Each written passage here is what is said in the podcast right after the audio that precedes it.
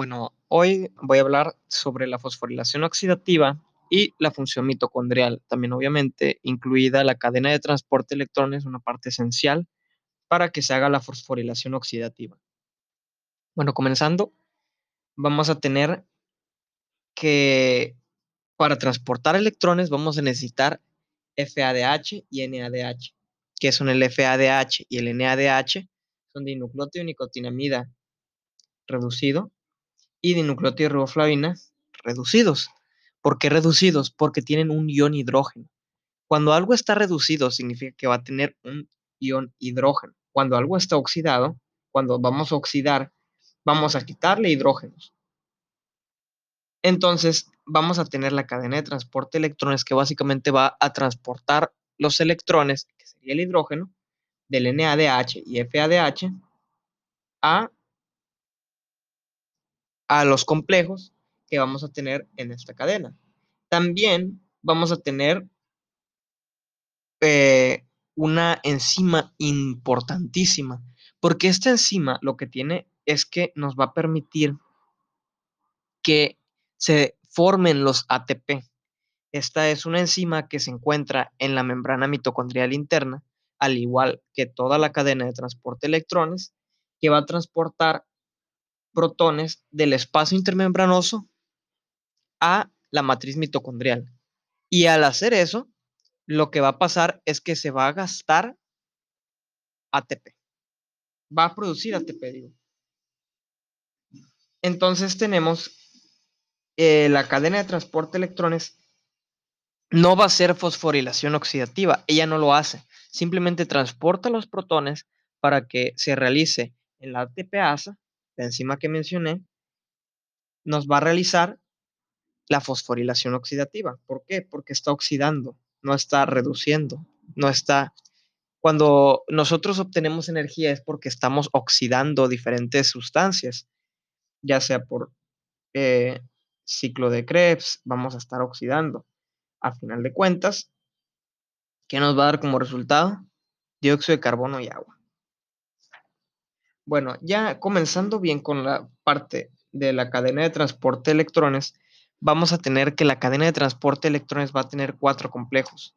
Estos cuatro complejos van a tener sus nombres claramente. El complejo 1 va a ser un NADH coenzima Q óxido reductasa. Complejo 2, NADH coenzima Q, digo, FADH coenzima Q óxido reductasa. Complejo 3, va a ser un complejo de, citocromos BC. Y el complejo 4 va a ser un cotocromo oxidasa. Y ya, si lo que queremos poner, va a estar a un lado la ATPasa o ATP sintetasa, o también se le puede llamar trifosfato de adenosina sintasa. Eh, son varios nombres para llamar a una misma enzima que va a ser la que nos va a ayudar a la producción de los ATP ya como tal. Eh, entonces vamos a tener que en la cadena de transporte de electrones ya terminó ciclo Krebs, eh, beta oxidación. El NADH y el FADH van a ir a sus complejos individuales. El complejo 1 va a ser para NADH y el complejo 2 va a ser para FADH.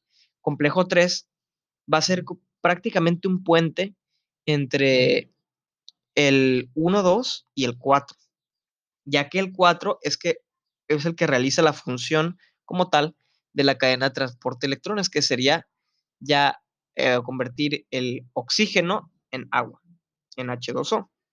Entonces tenemos que se van a transportar los electrones del complejo 1 al 3, del complejo 2 al 3. Entonces, Continuamos ya con los complejos y ya explicando más detenidamente, el, como una reacción de oxidación, vamos a oxidar al NADH y al FADH, va a ser por medio de una oxidación por el cual vamos a liberarlo de su hidrógeno. Entonces lo vamos a oxidar. Eh, el primer complejo, que sería el complejo LNADH coenzima óxido reductasa, eh, va a ser un complejo de 42 unidades, subunidades, que pues claro va a tener su sitio de unión para el NADH, en el cual pues lo va a oxidar. Entonces ya tenemos ese. Ahora, el segundo sería succinato deshidrogenasa, se va a llamar, que eh, la succinato deshidrogenasa y otras flavoproteínas, la membrana mitocondrial interna, van a transferir electrones a la coenzima Q. Eh, recordemos, eh, vamos a tener durante las vías metabólicas unas sustancias que se llaman coenzima A. Esto es muy parecido, va a ser coenzima Q. Entonces, vamos a tener una específica que se va a llamar ETF, coenzima Q. Óxido reductasa, ¿por qué? Porque vamos a estar oxidando. Cuando diga oxidasa, óxido reductasa, perdón, va a ser que se va a oxidar. Por ejemplo, si tenemos NADH, lo va a oxidar. FADH lo va a oxidar. ¿Qué le va a hacer? Le va a quitar su ion hidrógeno. Entonces, eh, la coenzima Q es algo muy interesante porque es la única parte, el único componente de la cadena de electrones que no está unido a proteína. Entonces, este es capaz de difundirse por los, por los lípidos de la membrana mitocondrial interna, que pocas sustancias tienen la capacidad de ser permeables a la membrana mitocondrial interna.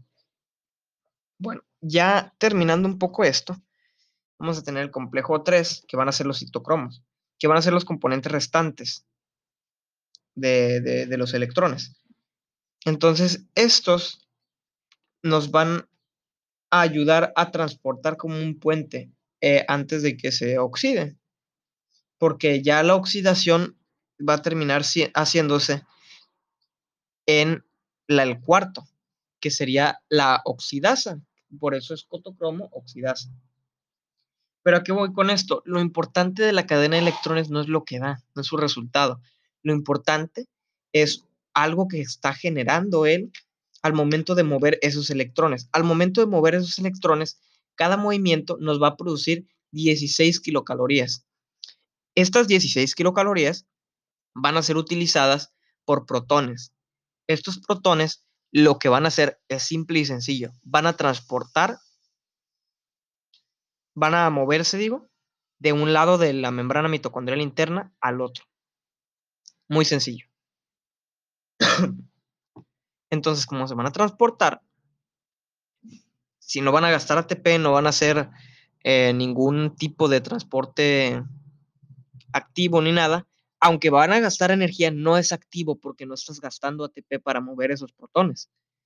Entonces, con la energía que se generó, como si fuera un chispazo, estos protones van a hacer algo llamado fuerza protón motriz, que van a traer del lado citosólico al lado de la matriz. Por eso se llama fuerza protón motriz, también llamada gradiente electroquímico, que básicamente van a mover estos protones al espacio intermembranoso para así luego irse a la, a la importante enzima que sería la ATPasa, F0, F1 ATPasa específicamente, hablando de la cadena de transporte de electrones y fosforilación oxidativa, que ya esta nos va a producir los ATP. Entonces ya teniendo los protones en el espacio intermembranoso, van a ir, van a volver a la, a la matriz, pero ahora van a irse a una, a una enzima, que esta enzima sería la F0F1 ATPasa. Entonces, esta lo que va a ayudar es a pasar a estos protones pero va a traer algo a cambio. Eh, este va a producir ATP a cambio de moverlos al otro. Entonces van a usar esa fuerza proton motriz que está generando y en las subunidades beta que tienen va a ser el sitio catalítico para la síntesis de ATP, que es lo más importante de aquí porque nos va a producir el ATP que pues ya podemos utilizar para nuestras funciones de transporte, mecánicas, etcétera, el montón de funciones que tenemos. Y vamos a tener lanzaderas, lanzaderas de malato aspartato, lanzaderas de glicerol 3 fosfato para transportar NADH a la mitocondria porque tenemos eh, NADH citosólico, porque recordemos que cuando se hace la glucólisis este, es en el citosol y la glucólisis va a generar dos NADH, pero esos NADH no pueden ser utilizados fuera de la mitocondria porque la mitocondria es la que realiza la fosforilación oxidativa y la cadena de transporte de electrones, que es específicamente donde se necesita. Entonces, estos NADH utilizan algo llamados lanzaderas. Son compuestos que son permeables a la membrana que van a ayudar a transportar a estas sustancias, ya sea glicerol 3-fosfato, malato y muchas otras eh, formas de transportar este NADH a la membrana mitocondrial interna donde se va a pasar estos electrones a la cadena de transporte de electrones y así producirnos ATP. Y básicamente esto sería todo. Muchas gracias.